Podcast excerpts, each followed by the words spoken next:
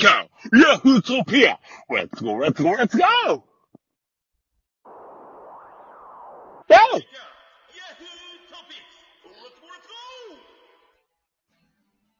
はい、こんばんみこんばんみ。ピッピッピ。ということで、えー、和弘さんを少しお待たせしてしまった1本目、2本目の間のヤフトピです。ということで、今日はあの有名作について和弘さんに語っていきまーす。あ、ケア。腹立つわ。なんでとピッピッピッピってなんやね私を超えた男たちはい、ということで。えー、そんなタイトルでしたね。ん。違うと思うけどね。私を超えた男たち。ん世界一のあれへの記録？な、んん？なんだ？なんかね、うん森さんのね、はいなんか、そう、タイトル聞いてると、なんか AV みたいに、なんか、な、何の話してんのかわかんなくて。ああ、な、えなんだっけ？えっ、と、な、えなん、なんだったっけな？あれを超えた女、ん？あ、ん？まあまあいいや。ちょっとその忘れちゃった。えーまあ、あらすじを言うと、現役時代は、えーヤクルトスワローズに所属し、引退後は北海道日本ハムファイターズの監督などを務めた栗山秀樹氏が、2021年2月、えー侍ジャパンこと、野球日本代表の監督に就任する。そして、2023年3月に開催されるワールドベースボールクラシックに向けたチームが始動。昨シーズンに最年少で三冠王になった村上宗隆、メジャーリーグで活躍する大谷翔平、日系アメリカ人ラーズ・ヌートバーらがチームに合流するというあらすじ解説になっています。さあ、カズラさん。こちら、はえー、まあ、ナレーター、久保田さんね、有名なナレーションの、ね、主題歌、あいみょんということで、あいみょんね。えー、まあ、劇場でご覧になったということで、改めて、えー、私を超えた男たち、どうでしたか？そうっすね。まあ、裏側が見えたっていうところでは、なるほど、裏側。うん。うん、いいっちゃいいんだけど、はい。ただ、やっぱりどうしても大谷メインまあね。のね、えー、ドキュメンタリーにはなりますので、はい。まあ、なんか、やっぱり、なんて言うんだろうな、うんもうちょっとこう、いろんな人にこう、なんて言うんだろうな、スポットを当ててみたかったな、みたいな。なるほど。例えば、だ、例えばでいいですよ。かずるさん、あとここ見たかったな、みたいな部分はあったんですか？ここ見たかった？はいはいはいはい。いやーなんかそのな、なんて言うんだろう、その試合に臨む時あーそっのなんか選手のこの心境みたいうなーん。のが見たかったかなっていう、その試合の展開とか知ってるわけじゃないですか、全まあ的に。うん。だって見てるんだもん、うん全部。まあまあまあ。うんそうね、ちょっと他、まあまあ、映画というよりかは、まあドキュメンタリーですから、あらすそうそうそうじそう、結末は知ってるわけでという。うん。うん。まあ、だから、そうねだからこそなのよ。だからこそドキュメンタリーなんだったらもっとこう、うん選手の裏側みたいなのがうん見れた方がいいなぁ、みたいな。まあ、難しいのは100も承知で、あえて言いますけど、選考の時の、誰と誰で、ま、迷ったはもうちょっと俺は見たかったなと思います。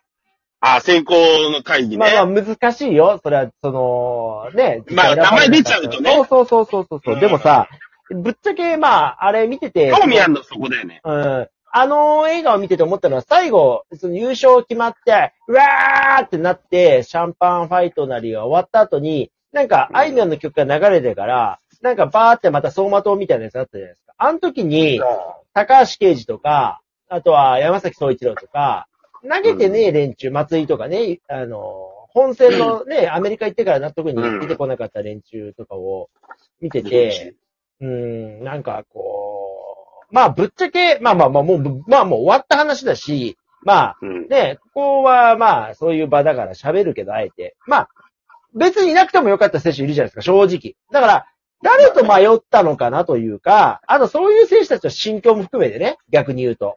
でそれの真の裏側みたいなところはもうちょっと見たかったのは、まあまあ、あるかなと。まああれが限界かなというのも思っては見てはいたけどもと。尺がね。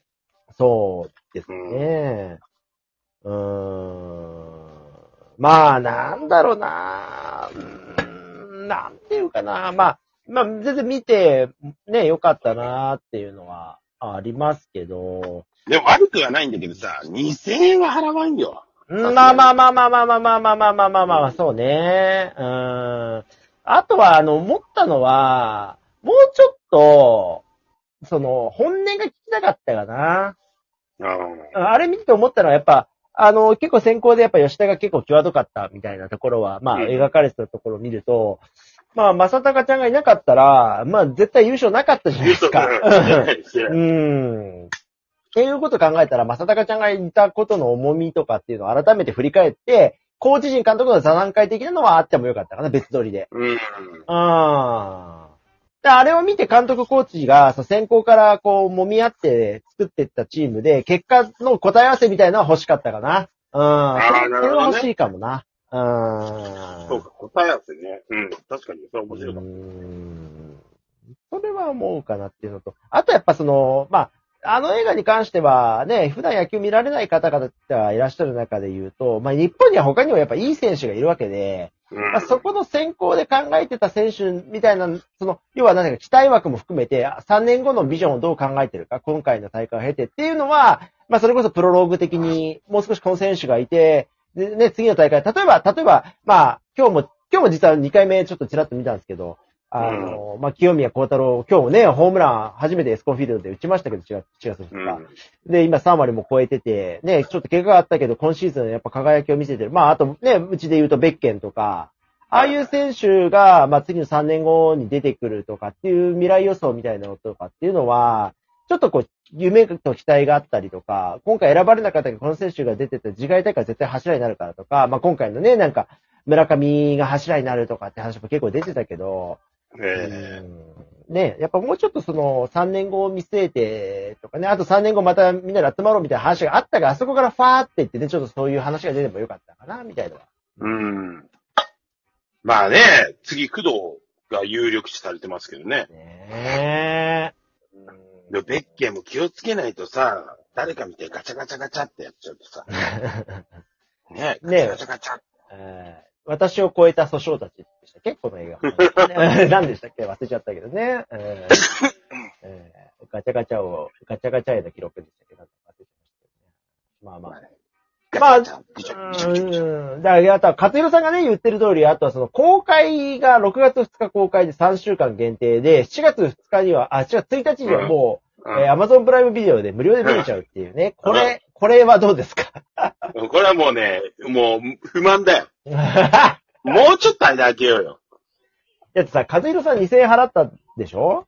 うん。?Amazon プライムビデオの月額料金で500円だから、最初3ヶ月無料だったとすると、ほぼ1年なんだよね、これ。ねえ。うんスどうマホ、スマホで見れちゃうからね、そうなっちゃうと。まあ、でも、難しいのが、やっぱり、大きいスクリーンで見ると、やっぱいいよね、臨場感ああ、ね、もうそうそうそう。うん。そこはあるよ、やっそれぱり。はあります。うん。だから、なんか、その、ね、WBC の時も、ライブビューイングみたいなやってたところあるみたいだからさ。うん。うん、うん、うん。あのでかい、あの、スクリーンで見たら、そりゃすごかったんじゃないいやーもう、もう、うちもほらね、あのー今、ね、あのーホームシアターにして100インチはいはいはでね、見てるけど、でもやっぱり映画館行くとでかいなと思いますよ、映画の。うん。うん。確かに。あれで、あだから特別感だよね。あの、わざわざ足を運んで、見に行って、で、早送りも巻き戻しもできないあれっていいよね。うんいいね。集中するし、やっぱその、見てる集中力がまた後にも残るから、うん、それは大事な気がす結構あっという間だったからね、見うーん。まあでも本当、ね、次回大会その工藤って話もありましたけども、だっていうか、ね、ずっとこの調子で行くのかな。だってもう報道ステーションじゃん。ずっと。稲葉、栗山、うん。工藤、次松坂？何、どうなってんのこれっていう。でも、え？ね、ネット甲子園じゃないの？古田で、古田。どそれの流れで言ったら次さ、その次の次の大会ぐらい斎藤佑樹ですけどいいですか？え、いや、その前に広田歩みがは間に入るから。いやいやいやいやいやいや。長島みなもヘッドコーチ入りますよ、そうすると。この後すぐになっちゃうよ、この後。短期で、タンタンティンになっちゃう。いやーでも、ほんと、和代さんね、それで言うと、まあ、この大会ってギリ入らなかったですけど、例えば、もう来年から日本も入るって言われてる、あの、なんていうんですか、クロックピッチ、なんていうの、あの、なんか3秒ルールみたいな。ね、あれも、時間帯が100%入ってきますし、うん。いやー、だから、ね、もう、アメリカでは、盗塁やたら増えたとかね、なんか、牽制も3球まででしたっけ？とか、さあ、だから、まあ、走婚じゃないけどね、どっかのチームがやってるね、あのーまあ、そういった野球がもう来年から大きく変わるんだろうなっていうのも、今年のメジャー見ててもすごく思うし、もう、もう、なんか、開幕当初は大反対の流れがアメリカでもあったんだけど、今じゃもう80%以上が肯定的に見てるでしょ？だから、今もう、もう間違いなく日本でも入るっていう流れになっちゃったっていうね。うーんなんか、駆け引きがないじゃんね、それじゃね。いやーでもやっぱりそれよりも、その、早く終わらせるっていう方が、まあ観客にとっても、選手にとっても結果的にいいっていうのが流れみたいですね。うん、そうなんだ。まあ、牽制じゃねえや、あの、ね、敬遠球も、ね、話題になったもんね、一時期ね。ねえ、だから、あれももう今言う人いないもんね、リプレイ検証もそうだし。